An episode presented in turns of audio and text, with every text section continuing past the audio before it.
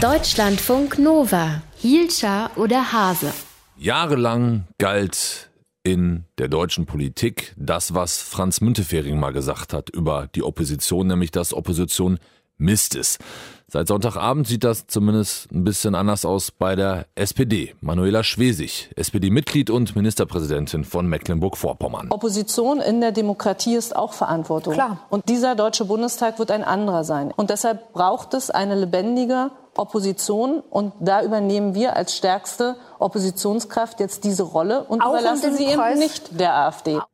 Ja, die SPD geht in die Opposition und versucht sich diese Opposition gerade ein bisschen schön zu reden, könnte man vielleicht sagen. AfD-Politiker Alexander Gauland hat sogar gesagt, dass man die Regierung, dass man Angela Merkel vor sich herjagen will. Wir sprechen darüber mit Stefan Maas aus unserem Hauptstadtstudio in Berlin, der uns mal erzählen wird, was man eigentlich so machen kann als Oppositionspartei im Bundestag. Schönen guten Morgen, Stefan. Guten Morgen, Till. Welche Spielräume habe ich denn? Also, wie kann ich der Regierung das Leben so richtig schwer machen? Naja, der Auftrag der Opposition ist ja tatsächlich, die Regierung zu kontrollieren. Und das kann sie zum Beispiel, indem sie in den Ausschüssen mitarbeitet, wo ja die eigentliche Sacharbeit im Parlament gemacht wird. Generell kann man nämlich sagen, Information ist essentiell, ist Macht, auch für die Opposition, weil sie natürlich dann sehen kann, was hat die Regierung eigentlich vor. Wenn wir jetzt bei den Ausschüssen bleiben, dann gibt es da ein man kann sagen, besonders scharfes Instrument oder ein besonders scharfes Schwert.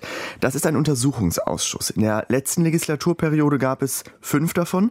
Zum Beispiel den NSA-Untersuchungsausschuss, den NSU-Untersuchungsausschuss, den Abgas-Untersuchungsausschuss. Und da geht es dann natürlich immer darum zu wissen, was wussten die Behörden, was wusste auch die Bundesregierung darüber, wenn irgendwas schiefgelaufen ist bei den Ermittlungen zum Beispiel oder dass Autos einfach mehr Kraftstoff auf der Straße verbraucht haben, als die Hersteller das so angegeben haben. In diesen Ausschüssen, da kann man Zeugen vorladen, auch Minister, auch die Bundeskanzlerin. Aber um so einen Ausschuss einzuberufen, braucht es ein Viertel der Stimmen der Parlamentarier. Im Regelfall, wenn die Opposition normal groß ist. Das heißt aber zum Beispiel auch, dass die AfD mit diesem Untersuchungsausschuss, den sie ja jetzt seit Tagen ankündigt, nämlich die Flüchtlingspolitik von Angela Merkel mal genauer unter die Lupe zu nehmen, wahrscheinlich keine Chance hat, weil sie einfach nicht ein Viertel der Stimmen dafür kriegen wird. So, das ist sozusagen das große, schwere Geschütz, dieser Untersuchungsausschuss. Es Genau. gibt noch kleinere Geschütze, kleine und große Anfragen. Äh, Lass uns mal zur größten Oppositionspartei im Bundestag kommen. Das war der SPD wichtig, dass das nicht die AfD ist, sondern dass sie das macht, die SPD. Hat es denn wirklich einen Vorteil, die größte Oppositionspartei zu sein?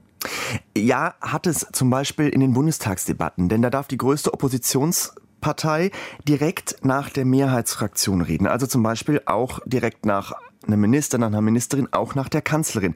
Und das bringt natürlich Aufmerksamkeit und man kann natürlich auch viel direkter antworten auf das, was die Kanzlerin zum Beispiel gesagt hat, als wenn man erst zwei oder drei Reden später dran ist, dann ist das irgendwie schon wieder ein bisschen verpufft. Aber hier gilt auch, es muss dann tatsächlich auch die größte Fraktion sein in der Opposition. Es zählt also die Mitgliederzahlen, also nicht das Wahlergebnis. In diesem Fall wird es ja, so sieht es im Moment aus, die SPD sein. Sollte die doch mit in die Regierung gehen und die AfD sollte dann die größte Oppositionsfraktion werden, dann muss die eben zum Beispiel sehen, dass sie ihre Mitglieder auch tatsächlich behält und die nicht stiften gehen, weil es gilt nicht das Wahlergebnis, sondern tatsächlich die Zahl der Mitglieder in der Fraktion.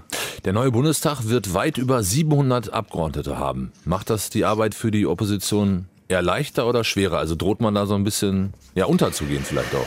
Naja, in der letzten Legislaturperiode hatten wir eine sehr, sehr kleine Opposition und die hatte tatsächlich zum Beispiel Probleme, Gehör zu finden. Dieses Mal gibt es viel mehr Abgeordnete. Die können natürlich, du hast eben die kleinen Anfragen erwähnt, die können natürlich die Regierung und die Ministerien piesacken, indem sie ganz viele davon stellen. Dann muss die Regierung darauf antworten. Das ist also lästig. Und denn aus diesen äh, Antworten zum Beispiel, da kann man ja auch Kapital schlagen, indem man das zum Beispiel an die Medien weitergibt. Die machen dann eine Geschichte daraus. Und jetzt dadurch, dass die Opposition größer ist, bekommt sie auch mehr Redezeit. Denn das ist immer so nach Fraktionsproports vergeben. Also je größer die Fraktion, desto mehr Zeit hat sie. Und in der letzten Legislaturperiode zum Beispiel hatten bei einer anderthalbstündigen Diskussion etwa zum Beispiel beide Oppositionsfraktionen zusammen 24 Minuten Zeit. Da sieht man also nicht viel, um was zu sagen. Jetzt wird die Opposition größer. Das heißt auch mehr Redezeit. Das macht es dann vielleicht ein bisschen leichter. Was kann man als Opposition ganz grundsätzlich im Bundestag reißen? Und was kann die Opposition im neuen Bundestag reißen? Infos von Stefan Maas aus unserem Hauptstadtstudio in Berlin. Deutschlandfunk Nova. Hielscher oder Hase?